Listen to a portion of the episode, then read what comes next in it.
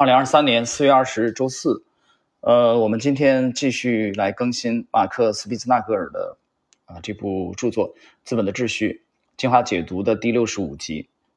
在上一集啊，这个时间比较久了啊，当时这个回国去的时候就把那个这个那那两集啊，其实都给录了，因为我电脑没带回去，所以隔了这么久，我们再来更新啊。六十五集对应的是本书第九章《奥地利学派投资法》第一部分“鹰与天鹅”啊，鹰就是那个老鹰的鹰。在体会到为数众多且种类繁多而古老的迂回策略在正统奥地利学派中的重要地位后，我们现在已准备好将迂回原则（括弧在无为取势啊顿号）我这里特别说明一下啊，呃，为了。更简洁一些，我们本书中啊，只要是谈到“势”这个字儿的时候，没有特别说明的情况下，都是那个势均力敌的“势”，啊，天下大势，那个“势”。这里是在无为顿号取势顿号迂回之路运用到资本投资中，我们已经在某种程度上得出了一个实际而具体的结论，即遵循我们在有效资本配置上所走的迂回之路。在本书中，我们至此确实已经转过了一个弯，开始了对奥地利学派投资方法的新讨论。停顿一下啊，这一章进入了本书的重中之重了。我们知道马克思·维斯纳格尔啊，他并不是一严格的说，并不是一位学者啊，他是一位有丰富的实操经验的这个基金经理，而且业绩 非常的出色。对这点不了解的人，你去看一下，呃，翻回去听一下我们整个这个系列的前面的几集，那里有介绍的，包括文字的这个介绍了。你也有兴趣可以去读一下这本书。当然，我讲了这本书不是每个人都读得进去的，不是每个人都读读得进去的。好，我们继续。我在这一章中的重要意图，就是要肯定在前面几章中介绍的一种思维方式，要清楚的认识到扭曲与失衡所在。这个“衡”是平衡的“衡”，并评估一个人对比的态度和胃口。扪心自问，我们是如何陷在不当投资之中的？例如，我们有投资于最。易受人为操控，利润最依赖于人为低利率的领域吗？除了去规避它，我们有机会从中获益吗？如果说这本书能够产生什么样的作用，那将是增强了读者对于经济和市场扭曲的认识，而这种扭曲放大了人们对直接回报利啊力量的利的偏向，增强了人们对艰苦之路势的理解。同样的啊，停顿一下，刚才讲的这个力啊，力量的力，在本书中没有特别说明的话，也就指的是这个力量的力啊，力与势这两个字的对比。OK，我们继续，在此思维过程才是最重要的，它是所有投资者真正的良药，因为它呼应了本书的中心主题：迂回性是通向高效投资的手段，尽管我们的生物系统可能会与之抵触。这个是这个自然段结束啊，最后这句话我觉得要点评一下。呃，他这里是作者翻译的是，尽管我们的生物系统可能会与之相抵触，呃，不谦虚的讲，这句话如果让我来翻译啊，我可能会选择，呃，迂回性是通向高效投资的手段啊，尽管这种做法啊可能是反人性的，反人性，你反的是什么？你反的就是大众嘛。啊，或者我们再说通俗一点，你反的就是人类一般的这个思维啊，思维惯性，对吧？这个我们在最近几年当中，其实经常提到一个词儿叫路径依赖，你反的就是大众啊，反的是人性，大家好好思考一下这一点。OK，我们看下一段，在这一章中，先前被认为是先验性人类行为学的理解，在从思想到行动的转变中，成为历史性的理解。然而，我们终于 前几章提到的伟大思想家们的方法论根源，从老子到巴士夏，从门格尔到米塞斯，从推理到归纳，从方法论个人主义到人类日常行为的逻辑结构，他们告诉我们，很多可见的事物会分散我们对隐藏事物的注意力。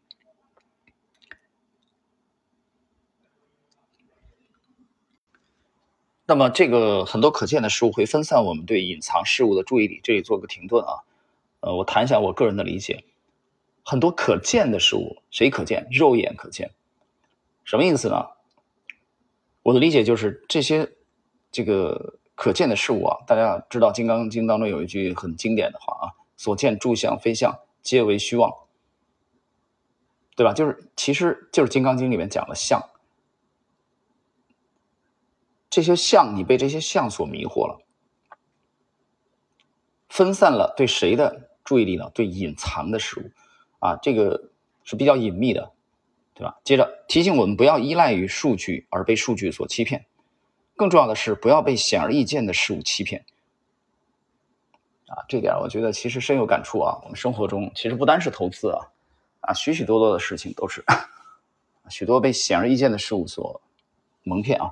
他们的思想是有关预见性的简单道理，他们让我们意识到世界是多维度的，交错的事物模糊了因果关系。啊，多维度这个其实。谈到这儿，谈到这个多维度啊，我们很自然的就想到了这个升维。但问题是，许多人在一生中，他其实是有意识或者无意识的拒绝升维的，啊，他永远只活在自己之前的那口井里面。接着，米塞斯说，对经济史的研究值得称赞，但这些研究的成果不应该与经济学研究混淆。研究经济史不会产生与在试验中测试的事件相关的事实。它不能为构建后验假设与理论打下基础，因此，凭借真正的奥地利学派风格出现在（括弧出现在他们与德国历史学派的早期争论中），我们从思考我们的任务开始，接受指导我们思考的原则和理论。到那时，我们才能做好利用数据的准备。首先，也是最重要的，这个练习是关于克制的。停顿一下，谈谈数据啊。这两段其实提了两次数据。关于数据，我要我要讲一句。呃，其实你生活中也会，嗯，遇到很多数据是被污染的，是被操纵的，被操控的啊，被优化或者美化之后的数据。有人说你怎么知道？这个通过什么知道？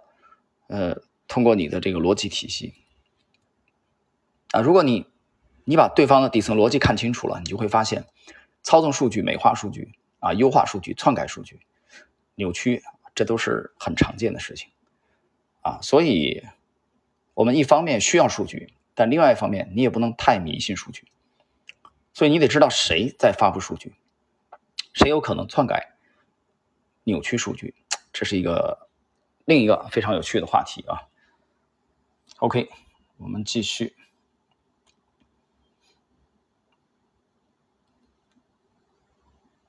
我只关注那些最。重要的、值得测试的东西，包括这里要提到的我的测试结果。每个测试都是为了进一步验证一个思维过程（括弧），而不是相反。对于我来说，在测试这些投资结果或特性时，我会让依赖经验的工作变得简短而愉悦。时间一分一秒的过得很快。我想起了亨利·福特的迂回性。对他来说，耗时多年的方法开发和工具构建，最终带给他的是快捷的生产过程。啊这个大家去回顾一下这个福特 T 型车那章啊，福特啊作为史上非常优秀的企业家啊，这个对作者的影响啊是显而易见的。我们从前面那几个章节大家可以读到。接着，前者作为后者的手段，而在此为投资所做的多年反思和准备，将化作高效快捷的数据处理。呃，很好，这句话我就讲的很好啊。为投资所做的多年的反思和准备，就是你在，因为我也是这行里边的啊。这个其实你有没有经常的反思反省啊？有人问怎怎么最近，比如说啊，你最近怎么这个更新的频率这么啊这么慢啊这么久？其实除了最近这个奔波啊，大概一周以前才会啊才才有这个。结束了这个三周多的这个回国探家办事情这个这个旅程这一段，我觉得里边有一些很有意思的细节，我想有机会可以或者通过文字啊或者音频跟大家这个分享一下。除了这个以外，其实最近我拿到了两本书，哦，我在读，读的很痴迷啊，尤其是这几天，嗯，我觉得非常非常有趣，可能它对我的啊这个提升可能会比较大，就是你。你是不是不断的去反省啊自己的这个啊体系，反省自己有没有进一步升维的这种这种可能性啊？这个过程其实既是反思也是准备所以刚才作者这句话讲，如果在多年当中你一直保持这个比较好的习惯，它其实在你真正行动的时候啊，你会非常简洁。啊，它这里比作为是高效快捷的数据处理啊。OK，我们看这个第九章，我们今天这一集六十五集的最后一个自然段，奥地利学派方法与经验科学之间的区别在于，如果我们没有现有的理解，接下来的任何测试都不会有任何价值。括弧，此外，我甚至认为，无论数据说明了什么，我们的理解都是有效的。这就是经济学面临的困境。最后讲一句话啊。奥地利学派，呃，我们在开篇解读这部著作的时候，我有朋友跟我聊到，他说：“你怎么会选这部书啊？这书你不是说这书这书怎么样啊？这书他说他读过，实在读不进去。”我说：“不单是你读不进去，很多人都读不进去。这第一，第二呢，其实奥派，奥派本身就是一个非常小众的啊，长久。你看奥派的历史啊。”几十年的这种跨度，啊，我们不说更久，长期的被边缘化，啊，非主流。但是非主流的就一定没有价值吗？那与此相对应的是，多数派就一定是正确的吗？